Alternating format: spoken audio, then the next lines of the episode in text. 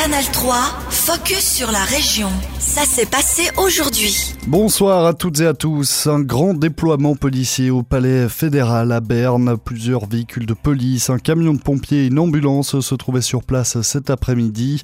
Le Parlement national ainsi que des euh, bâtiments de l'administration ont été euh, évacués. Nous sommes actuellement en intervention à Berne en raison du comportement dangereux d'un individu, a informé la police cantonale bernoise sur Twitter. La police qui précise avoir appréhendé l'homme en question. Selon les premières informations, il portait une tenue de combat et aurait voulu accéder au palais fédéral par la terrasse, mais il n'aurait toutefois pas opposé de résistance lors de son arrestation. Le conseiller aux États Hans Stöckli était à l'intérieur du palais fédéral en séance de commission. Le politicien biennois a été évacué à côté à l'hôtel Bellevue. On l'écoute. Heureusement que cet après-midi, le palais fédéral n'était pas plein plein parce qu'il y avait seulement des commissions des États qui ont siégé. Euh, mais l'évacuation s'est faite d'une manière euh, absolument euh, sans problème. Des fois, on se pose la question si c'est un exercice ou bien si c'était la réalité, mais malheureusement, euh, c'est la réalité, d'autant plus que pour l'instant, la police n'a pas encore libéré la place fédérale. Elle est euh, protégée par la police, d'une part, et aussi par les trolleys et les bus. Et ainsi, euh, on essaye de maîtriser la situation et on peut dire que la police euh, a bien en main euh, cette situation. Un véhicule jugé suspect garé sur la place fédérale a aussi fait l'objet d'une fouille à l'aide d'un robot démineur. Les rues alentours ont été fermées par sécurité et les transports publics suspendus. Qu'avez-vous euh, prévu pour la Saint-Valentin? La fête des amoureux est propice à de petites attentions, des fleurs, du chocolat ou des bijoux pour son partenaire, ou un moment partagé à deux, un repas au restaurant, un séjour wellness, mais aussi une séance de cinéma. Les salles obscures accueillent en effet de nombreux couples pour cette soirée. Plusieurs offres sont aussi euh, proposées spécialement pour la Saint-Valentin. Mais pourquoi associe-t-on amour et cinéma? Réponse d'Edna Eppelbaum, propriétaire de Ciné Vital, l'exploitant des salles biennoises. En effet, si on est amoureux, si on veut passer du temps avec quelqu'un qu'on aime, le cinéma est toujours un lieu magnifique. Ça veut dire on est, on se retrouve dans un lieu magique, dans un lieu noir où on peut plonger dans un autre monde, dans une autre histoire avec des gens qu'on aime, ça veut dire qu'il y a naturellement des associations avec l'amour parce qu'on est vraiment séparés du monde, du quotidien. Et finalement, c'est aussi un lieu où on s'associe à la joie de la vie si on trouve le bon film au bon moment avec la bonne personne. Et un film culte fait son retour sur grand écran pour la Saint-Valentin. Titanic de James Cameron est à voir en 3D 25 ans après sa première sortie. La commune de Plateau de Diès a entamé l'année sans budget. L'exercice financier 2023 a en effet été refusé en décembre dernier lors de l'Assemblée communale, notamment en raison euh, d'une hausse d'impôts. Un nom synonyme de difficulté pour les autorités communales. Les précisions avec Lyndon Viglino. Si une commune est privée de budget, seuls les engagements indispensables peuvent être consentis, c'est ce que stipule l'article 70 de l'ordonnance sur les communes.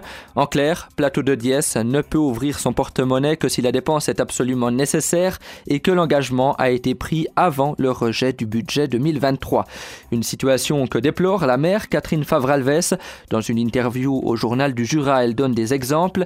Pas de subventions aux sociétés locales comme les clubs sportifs ou bien les fanfares. D'argent pour l'inauguration de la nouvelle école à la prochaine rentrée scolaire. Pas d'enveloppe pour l'organisation de la fête du village, projet qui reste donc en stand-by tout ou presque est à l'arrêt et cela provoque une surcharge de travail pour l'exécutif et pour les employés communaux. Ainsi, pour débloquer la situation, le Conseil communal proposera une version du budget revue et corrigée, sans augmentation d'impôts cette fois-ci, mais avec des coupes budgétaires. Les autorités espèrent bien que la population acceptera cette deuxième mouture, sans quoi l'attractivité de la commune risque d'en pâtir, avertit la maire de Plateau de Diès. Merci Lyndon. Ce sera le 27 avril lors de la prochaine assemblée communale que la population se prononcera à nouveau sur le budget.